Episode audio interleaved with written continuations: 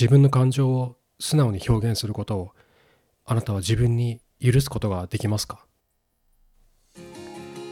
家事育児キャリア性の問題夫婦になることや生まれるさまざまな葛藤をどうすれば僕らは乗り越えられるのか。アツの夫婦関係学ラジオではそのためのヒントをお送りします。今日はですね自分の感情は表現してもいいのだというアサーション権について話をしようと言います。何なの？って思うかもしれないんですけどこれはずっと ここ何回か話をしてきたアサーションアサーションについてですね。自分のことも相手のことも大切にするコミュニケーション。夫婦でこれができたらどんなにいいだろうって僕も思うんですけどとまあ難しいんですよね。なかなか難しい。だけどチャレンジする価値はあるんじゃないかなって僕は思ってます。で今回も夫婦カップルのためのアサーションという本をもとにお話をしていきます。で今日はアサーション権。この権利アサーションの権利について簡単な話をしようかなと思ってます。なんか難しく聞こえるなーって思うと思うんですけどまあ簡単なんですよ。簡単な話でしてただ簡単ではあるんですけど、まあ、なかなか難しいところで、まあ、話を今日はしていこうと思います。でアサーション権とは何なのかというと自己表現の権利というふうに本書で書かれています。生まれながらにして持っている基本的人権の一つだというふうに書かれてるんですね。でもともとこのアサーションっていうのが、えっと、アサーションを日本に持ってこられた平木さんという方がアメリカで学ばれたのでその当時のアメリカの平等の権利とかそういったところが強くこう影響している考え方なんですね。なので基本的人権といった表現がされていたり自己表現主張してもいいんだと自分の感情は表現してもいいんだ自己表現をしてもいいんだといったことがこう強くそこには入ってるんですね。あの人種差別とか多分そういったところが強く影響を アサーション権にはアサーション権に与えてるんだと思います。で夫婦関係にこうどう関係するのっていうところを交えながら話をしてきますね。でこの自己表現の権利私は自己表現してもいいという権利すごい当たり前に思いますよね。それはそうじゃん、まあ、誰も止めないよってなるし今の時代あの女性は発言してはダメとかそんなことを声高にね言う社会でもないし全然言ってもいいじゃん。普通じゃん。当たり前じゃんって思うと思うんですよ。だけど実はそうでもないんですね。大きく分けると2つありまして実はそうでもない理由が2つあって1つは自分に自信がないとなかなか自己表現ってしにくくないですか？えどうしよう。私の気持ち伝えたいんだけど夫にちゃんと言いたいんだけど嫌だって言いたいんだけどなかなか言えない言っていいのかな言っていいのかなってわがままじゃないかなって不安になったりとか。あと妻にちょっといろいろ言いたいことがあるんだけどちょっと怖くて言えないとなんかいろいろ言われそうだと。なんか何もやってないお前が文句言うなとかなんか言われそうで怖い。どうしよう。なちょっと何も言えないっていうふうにねなってしまう。これ非主張的自己表現ですよね。何回か前の話でもした非主張的自己表現に陥ってしまって自分に伝え伝えたいことを伝えられない。こう察することを相手に求めてしまうっていうふうになってしまう。でこうなるとパートナーに従ってばかりでパートナーのアサーション権だけを大切にしがちっていうパターンが生まれてくるんですね。でこれは、えーと、女性に多いかなと思っていてなかなか気持ちが言えないと。夫に気持ちが言えない。伝えられない。怖い。何かこう傷つけられるのが怖い。そうなるとなかなか自分の気持ちを伝えられなくて相手の意見にただこう従ってしまうっていう現象が起こるんですね。でその従っていることにもモヤモヤするわけですよ。当たり前ですよね。自分の気持ちを本当は言いたいと分かってくれないっていう思いもそこにあるわけで分かって分かってくれてないのにこの人自分勝手なことばっかり言ってくる言ってくるんだけどそれに対してこう強くこう反論というか自分の気持ちを伝えられないっていうもどかしさもあるわけでまあモヤモヤだけは溜まって溜まっていくわけですよ。多分その根本にあるのは自分の感情を否定されるのが怖い傷つけられるのが怖いっていう恐れなのかなって思うんですよ。過去何度もそういった傷つきの体験を夫から受けてきた場合は余計言えなくなってると思うんですよね。これは僕はトラウマに近いものがあるんじゃないかなと思うんですよね。PTSD みたいなそこまで人によってばらつきありますけどこの大きな傷つきの体験を負ったことによって PTSD のような症状が出てる人もいるしそこまで言ってはいないんだけど過去の傷つけられたっていう体験をフラッシュバックして怖くなって言えなくなってしまうっていう人もいると思います。でもう一個は逆に自分に自信がありすぎると攻撃的自己表現に陥ってしまってこう強くガーッと言ったりとか上から目線になったりとか相手を押し付けようとするコミュニケーションを取ったりとかっていう風になっちゃうんですね。でこういう人っていうのは自分にアサーション権があることは強く自覚してるんですよ。そのちゃんと言わないと分かんないよね。言葉にしないと伝わらないよね。言いたいことを言わないと伝わらない伝わらないよねって思ってる人が多い。だから自分はそう言うべきだっていう権利があるってことは分かってるんだけど相手にその権利があることに気づかないっていうケースが多いんですね。言ってこないのが悪いんだよっていうふうに考えていたりとか言わなきゃ分からない言わない方が悪いんだって捉えていたりとかそももしくはそもそも自分のパートナーにそんな権利がなんてないというふうに心の奥底で感じてる人もいるかもしれない。認めたくないと。相手にアサーションの権利があるなんて認めたくない。自分の妻に自分の夫に自己表現する権利なんか存在しないんだってもしかしたら思ってるのかもしれない。心の中にパートナーに対する差別的な意識がもしかしたらかすかにあるのかもしれない。そんな人もいるんじゃないかなって思ってます。でこれは差別的意識とまだいかないけど夫婦関係悩んでる男性の話を聞いてるとよくをよくね僕が感じることがあって自分の妻に感情があるとは思わなかった。とか、えー、自分の妻に感情があるとは思わなかったってすごい言い過ぎな表現なんですけど、えー、なんだろうな。自分と妻を同一視していたっていうケースがすごい多いんですよね。自分と同じように思っていたと。何も不満がないと思ってた家のこと子供のこと家族のこと自分たち家族の暮らしてるこの社会のことこの自分たち家族が暮らしているこの状況に対して妻は自分と同じように思っていると思ってた。不満がないと思ってた。もしくは不満があるとしても自分と同じような不満を抱いていると思ってた。っていうケースが結構多いんですよ。でそこで妻が不満を抱えて夫に不満をバーッとかねぶちまけて爆発したいとかもしくは不倫をしたいとかえー、そういったことをしようとしてるっていうのが発覚した時に初めて多くの男性は気が付くんですよ。えって同じじゃなかったんだあそういうこと考えてたんだあ妻はそういうことを考えていたんだって初めて気が付くんですよ。そこで妻の爆発とか不倫とか浮気とか婚外恋愛とかそういった表現をされることによって初めて気が付くっていうケースがすごく多いんですでその裏にあるのは自分の妻に自己表現する権利がないと思っていた。そこまでは思ってなかったのかもしれないけど自分と妻を同一視していた。同じように思っていた。妻が何か妻オリジナルの意見を持っているとは思っていなかった。と無意識のうちに感じているっていうケースがすごい多かったんですね。でこれは結構あるんじゃないかなって僕は思ってます。僕もありますその同じ考えだよねって無意識に思ってる時ってあるんですよ。でも話をするとふとした瞬間に出てくる妻の感情とかを聞くとあ全然違かったなっていうの結構あるんですよね。そういうふうに思ってたんだっていうのは結構あって。だからこそ自己表現することっていうのはお互いにとって大切なんですよね。分かってあえてるって幻想でしかないので自分勝手に都合のいいように解釈したりとかするケースって男女問わずあると思うんですね。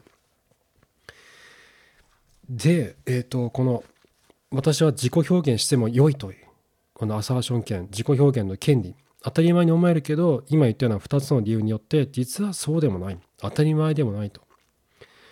だけどこの自己表現の権利が自分にあるんだというふうに自覚できるようになると自分のことを大切にできるようになりますよね。あ私は気持ちを言ってもいいんだ。寂しかった。辛かった。嬉しかった。そういった自分の気持ちを伝えてもいいんだ。こういうことをされたら嬉しい。こういうことをされたら私はすごい嬉しい。こういうことがこういうことをされると私はすごく悲しい。そういった自分の気持ちを相手に伝えてもいいんだ。私はこうしたいああしたいあなたにこうしてもらいたい。そういったことを男女ともに言ってもいいんだと自分たちは言ってもいいんだってことを自覚できるとその権利が自分にあるんだっていうふうに自覚できると自分のことを大事にできるようになるんですよ。で自分のことが大事にできるようになると自分の気持ちって伝えやすくなりますよね。自分にとってそれって正当な権利だっていうふうな認識があるからだから言いやすくなると思うんですよ。自分の気持ちを相手に伝えることって。で同時にその権利ってパートナーにもあるよねって思えるはずなんですよね。でするとパートナーのことも同じように大切にできるようになってくるんです。でこれが自己表現の権利なんですね。なんかすごくこう権利とか言われると すごい難しく聞こえるんですけど簡単で私は自己表現しても良いというふうな意識を持つことなんですね。でこれがないと自分自身がなさすぎるとなかなか言えなくて相手に従ったばかりになってしまったり逆に自信がありすぎると相手に対して、えーと、自分の意見ばかり押し付けて相手に自分相手にアサーション権がないというふうに勘違いしちゃうっていうケースが出てくるのでそうじゃないんだと私もあなたもその自己表現の権利は持ってもいいんだとってことをこう自分たちが認識することがとても大事だっていう話ですね。でこの話で僕が感じるのは自己表現って怖いものだと思うんですよ。僕もそうなんですけどつまり何か自分の思いを伝える時ってとても怖いんですね。傷つけられるんじゃないかと嫌な思いをするんじゃないかと否定されるんじゃないかって怖くなるんですよ。そんなことはめったに起こんないんですけどめったに起こんないんだけど過去にあったこととかもしくはすごい忙しい時とかにねなんかそういう話をされたりするとうまく今じゃないって時もあったりするから話をちゃんと聞いてもらえなくて辛い思いをするとかってあったりするじゃないですか。自己表現するのって怖いことだと僕は思うんですね。その恐怖を乗り越えていくことが夫婦の絆を作ることってあるんだけど怖いことは確かだと思うんですよ。自分を自分傷つけられるんじゃないか否定されるんじゃないかっていう恐怖心がそこにあるから。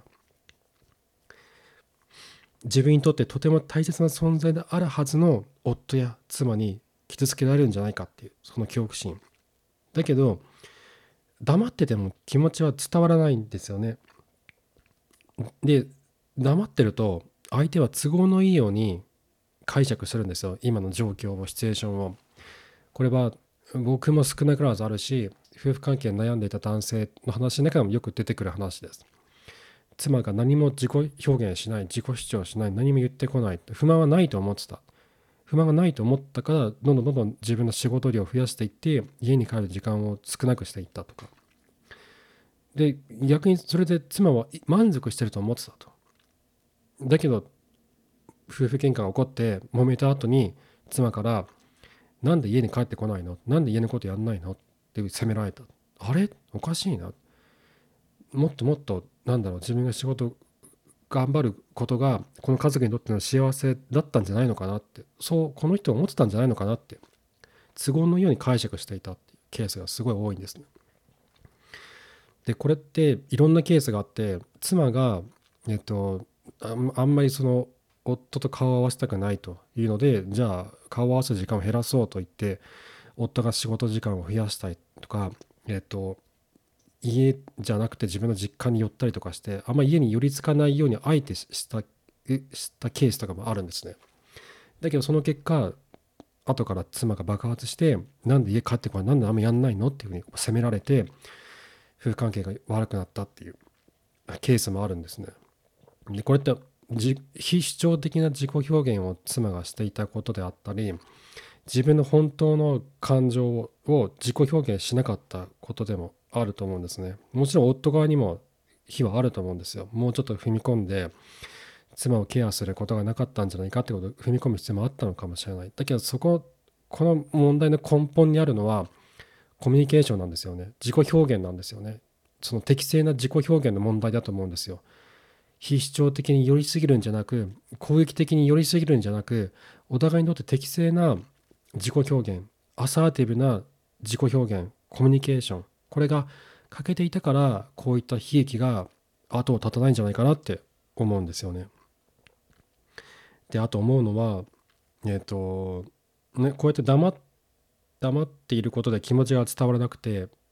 相手がじあの都合のいいように状況やパートナーのことを解釈するんだけどそうなってくるとこれ人によりけりですけどその自分のパートナーのことを大切にしなくてもいい存在だというふうに無意識に思い始めるっていうケースがあるんですね。本人はそんなことないと思うかもしれないんですけど大切にしなくてもいいケアしなくてもいいほっといても大丈夫だっていうふうに思い始めるケースは結構あるんですよ。でこうやって感情の交流が途絶えてしまうと人って相手のことを物扱いし始めるんですよね。人間として尊重するんじゃなくてまるで物を捨てるかのように相手との絆を断ち切ろうとしたりとかするんですね。今外恋愛に簡単に移行しようとするっていうのも僕はそこがあるそれがあるんじゃないかなと思うんですよね。大切にしなくてもいいと無意識に感じ始めて相手のことを人間ではなく物として扱うようになってくる。よくあのツイッター今 X って言ってますけど X がバリ雑言に見せてるじゃないですか僕見るの嫌なんであんまり見ないんですけどもうなんかもう愚痴に愚痴への共感がこうわらわらわらわらってもうなんか道に落ちてる焼きそばに群がるアリのようにムラムラムラってこう寄ってきて焼きそばじゃなくても飴でも何でもいいんですけどブワーってこうなんか虫がブワーって夜夜みたいに集まってくるじゃないですか。もう怖いんですよね。あれ見てるともう怖くなってきて。もう悪意のある共感とか悪意のある投稿に対してこうバリ雑言がもうもううわなんだろうもうなんか地獄の地獄のなんかアリの大群のようにブワーって寄ってくるのがむっちゃもう怖くて開かないんですけどめったにあれも同じだと思うんですよねあのツイッター見知らぬ者同士のツイッターって心の交流がそもそもないじゃないですか。もともと知ってる者同士だったらいいですよ。僕、もともと知ってる方たちとか、新しく知り合った方たちとのツイッターとの交流は好きなんですけど、あ、こんなとこ行ったんだとか、あ、そんなこと、あ、そういう、あ、そういう、こういう記事書いたんだとか、あ、そういうとこ行ったんだとかって、すごいなんか見てて嬉しくなるし、こうコメントしたりとかするんですけど、そうじゃなくて、なんかこう、なんか誰かのすごい愚痴に対して、わらわらわらって共感がブワーって集まってきて、でなんかその人をこう真っ二つにブワーンってぶっちぎるようななんかひどいコメント書いたりとかもしくはそれに激しく共感して誰かを陥れで傷つけたりとかするような対立を煽るような投稿がめっちゃ多いじゃないですか目につくじゃないですかあれって心の交流がない相手だからできるんだと思うんですよ相手のことを物だと思ってるんじゃないかなと思っててそのその相手が自分の友達とか、えーと妻とか夫とかだったら多分そこまでひどいこと言ったりできないと思うんですね。ひどいリプライとかできないと思うんですよ。だけどそうじゃないから感情的に物扱いしてブワーッとこう燃え上がっていくんじゃないかなって思うんですよね。うん、激しく話がずれましたけど今日は、えーと、自己表現の権利アサーションについてお話をしました。ここで番組から3つのお願いがあります。一つは番組のフォローをぜひよろしくお願いします。毎週月曜木曜朝5時から夫婦関係に役立つヒントをお送りします。二つ目は番組へのコメント募集です。こんなこと思った。あんなこと感じた。いや、自分の場合はこう思うな。どんなご感想でも大丈夫です。いただくコメントが夫婦関係研究に大いに役立ち、また僕自身がポッドキャストを継続する励みにもなっております。3つ目は夫婦関係研究へのサポート募集です。いただいたサポートは、アツの夫婦関係学ラジオの運営費用、取材費用など、夫婦関係研究費用として大切に使い、毎月1回メンバー限定のノートの記事をお送りさせていただいております。これら3つすべて概要欄にリンクが貼っております。ぜひフォロー、コメント、サポートよろしくお願いいたします。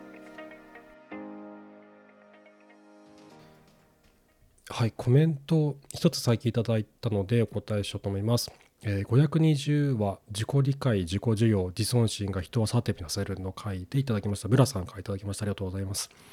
あつさん、今日も楽しくてためになるお話ありがとうございました。お膝を悪くされているとのことですが、私はありがたいことに特に悪いところはありません。私は疲れを感じることに少し疎いところがあるので、無理しないように心がけています。特に睡眠は精神的にもとても大事だと思います。ご無理をなさらずにご自愛ください。ということをいただきました。ありがとうございます。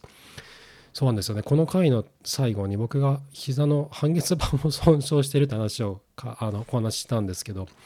その話ですよね。ありがとうございます。そうですよね。そう。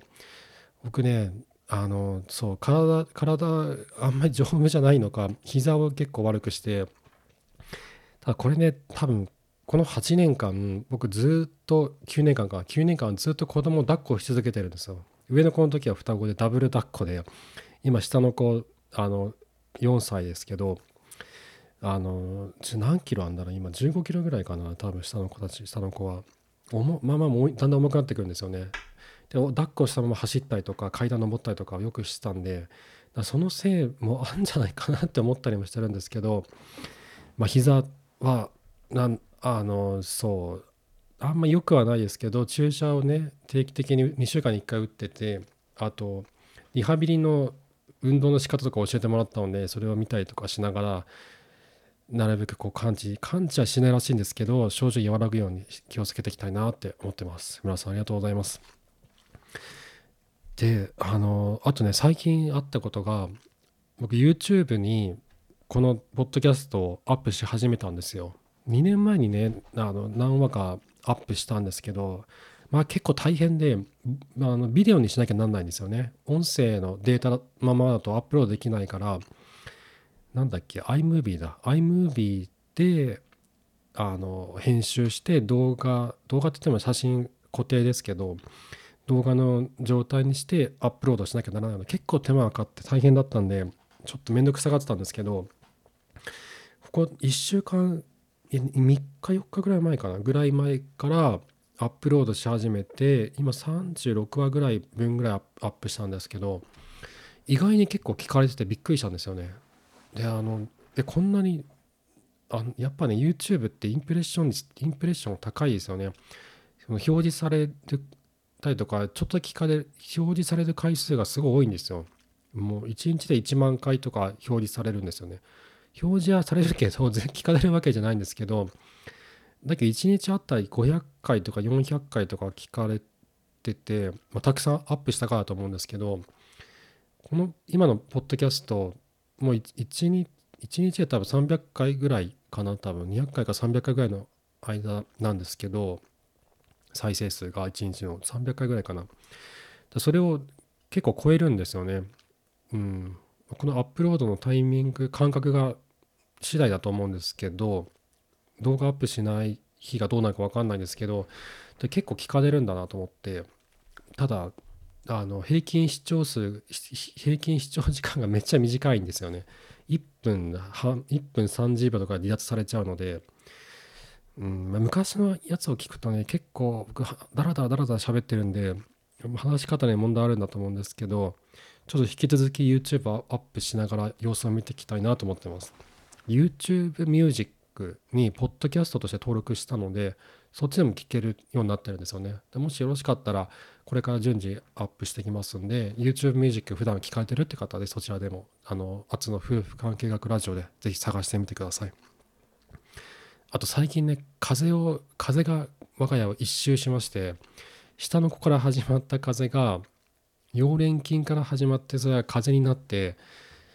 うんと長男に移って妻に移って僕に移って今次男に移ってるとこなんですよね。ちょうどちょうど次男が昨日から体調悪くなって今日学校休んでるんですけど1週間ぐらいかけて風がこの我が家を一周したんですよ。でやっぱね子供が小さい子供いると結構移りやすかったりとかするんで僕らコロナも2週ぐらいしたのかな。コロナは2回かかってるんですよね。もしかしたら妻と長男とか3回ぐらいかかってるかもしれないですね。毎年のようにかかってて。で必ず家族を一周していくんですよね。その風邪菌が必ずぐるっと一周していくんですよね。まあ家族あの家族の人数が多いとしょうがないなと思うんですけどちょっと気をつけていきたいなって思ってます。はい。こんな感じで、えー、今回も最後までありがとうございました。えー、アの夫婦関係学ラジオは毎週月曜木曜朝5時配信です。また次回。お会いしましょう。さようなら。